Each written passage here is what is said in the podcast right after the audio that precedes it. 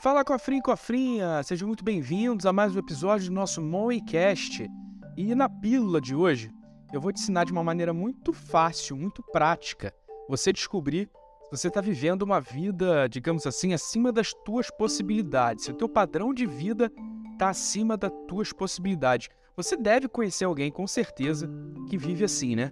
Aquela pessoa que tem um carrão, mas que está parcelado em não sei quantas vezes, mas faz questão de rodar por aí e todo mundo olha e acha que a pessoa tá bem pra caramba, né? Muita gente hoje vive, infelizmente, um degrau acima das suas possibilidades e isso é um caminho sem volta para o endividamento. Será que você está assim? Bom, vamos lá. A gente vai fazer isso através de uma análise do seu orçamento doméstico. Primeiro, eu quero te ensinar o conceito de um orçamento doméstico. Você ter um orçamento doméstico é você ter controle sobre as suas finanças todos os meses. Com o orçamento doméstico, você passa a ter uma direção, principalmente de quanto você pode gastar em cada item. Com isso, se você não se perder, você passa a ter uma ferramenta que vai te ajudar a não gastar demais da conta e acabar se endividando. Em orçamento, existem, digamos assim, dois conceitos básicos: as receitas e as despesas. As receitas é todo o dinheiro que entra, salário, pensão ou qualquer fonte de renda que você possa ter. Já a despesa é tudo que sai. E nas despesas sempre vão existir despesas fixas e despesas variáveis, todos os meses. As despesas fixas são aqueles gastos que eu considero como essenciais, como por exemplo luz, água, aluguel, condomínio, telefone, gás, até mesmo a parcela de escola das crianças, plano de saúde, ou seja, tudo aquilo que você não tem como abrir mão, digamos assim. Já as parcelas variáveis são aquelas parcelas do lazer, aqueles gastos de fim de semana, aquelas saídas, aquele churrasquinho, até mesmo as comprinhas do cartão de crédito. Bom, para você poder fazer essa análise, se você está acima ou não do teu padrão de vida, você vai precisar listar todas essas receitas e vai precisar listar também todas as despesas. Depois que você fez isso, você vai fazer uma conta. A conta é a seguinte: você vai pegar as despesas fixas, todas aquelas despesas que eu falei aqui, que são essenciais, que você não tem como cortar. Você vai pegar essas despesas fixas e você vai dividir pelas tuas receitas. Essa divisão tem que dar no máximo 0,6, ou seja, 60%. O que eu quero dizer aqui?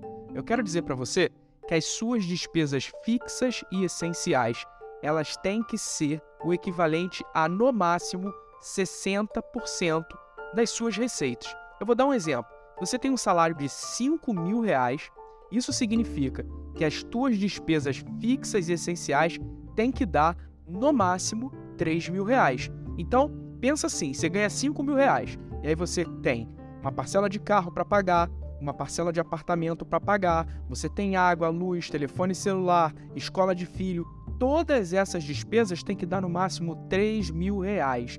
Se você por acaso faz com que essas despesas ultrapassem o valor de 60% da tua receita, isso significa que você está vivendo um padrão acima das tuas possibilidades. E o que, que significa isso? Significa que você está fadado ou fadada ao endividamento. Por quê? Porque, como eu disse, no orçamento doméstico também existem os gastos variáveis. Se você acaba, digamos assim, comprometendo todo o seu orçamento apenas com as despesas fixas e não sobra nada para os gastos variáveis, o que, que vai acontecer? Você ou vai ficar, digamos assim, sem lazer, sem curtir a vida, o que é difícil, as pessoas acabam gastando mesmo, ou até mesmo quando acontece uma emergência, você tem que recorrer ao crédito e nunca sobra nada para você também fazer uma reserva financeira, olha só. Então, essa é a dica de hoje. Faz essa conta, escreve as tuas despesas fixas e divide ela pelo valor do teu orçamento. Deu mais do que 60%, você tem que reaver o que você está tendo de padrão de vida. Talvez você tenha que reduzir, digamos assim, a fatura do celular, ou você tenha que passar aí num mercado mais barato para reduzir suas compras do mês, talvez você tenha que reduzir um pouco o consumo de luz e botar a galera toda para dormir no mesmo quarto na hora de ligar o ar-condicionado, talvez você possa até, numa situação mais crítica, pensar até em mudar de apartamento, ir para um lugar menor, um bairro mais, mais distante, para poder reduzir suas despesas com moradia. Reduzir despesas essenciais significa reduzir padrão de vida. Portanto, é muito mais fácil a gente conseguir se controlar nas despesas variáveis do que nas fixas. Olha para as despesas fixas e vê como é que você está.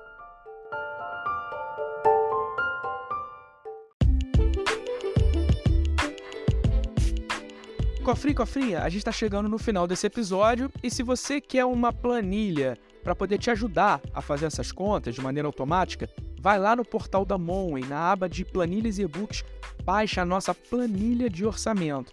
Lá você consegue inclusive fazer essa conta de maneira automática, preenchendo suas receitas e suas despesas.